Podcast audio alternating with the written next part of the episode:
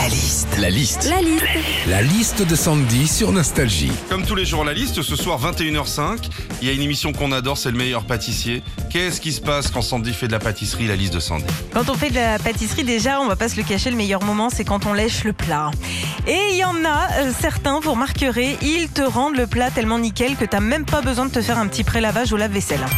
Quand on fait de la pâtisserie aussi avec ses enfants, ce qu'ils aiment bien, c'est faire des gâteaux. Alors tu leur sors de la farine, du sucre, des œufs, un saladier, tu les laisses faire leur tambouille. Ils sont contents.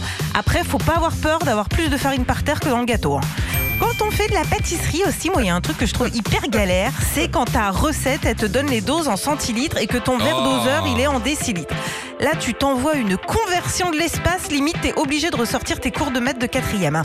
Enfin, quand on fait de la pâtisserie, il y a des termes à connaître. Tamiser, par exemple, c'est faire passer de la farine à travers une passoire. Un chinois, c'est un ustensile de cuisine. Et c'est important de connaître tous ces termes. hein, parce que moi, l'autre jour, dans une recette, il y avait écrit ajouter la pommade à la vanille. Bah, quand tu sais pas que la pommade, c'est du beurre et que tu fous le bép- la bépantène du petit, bah, c'est bien dégueu. hein. Retrouvez Philippe et Sandy, 6h-9h sur Nostalgie.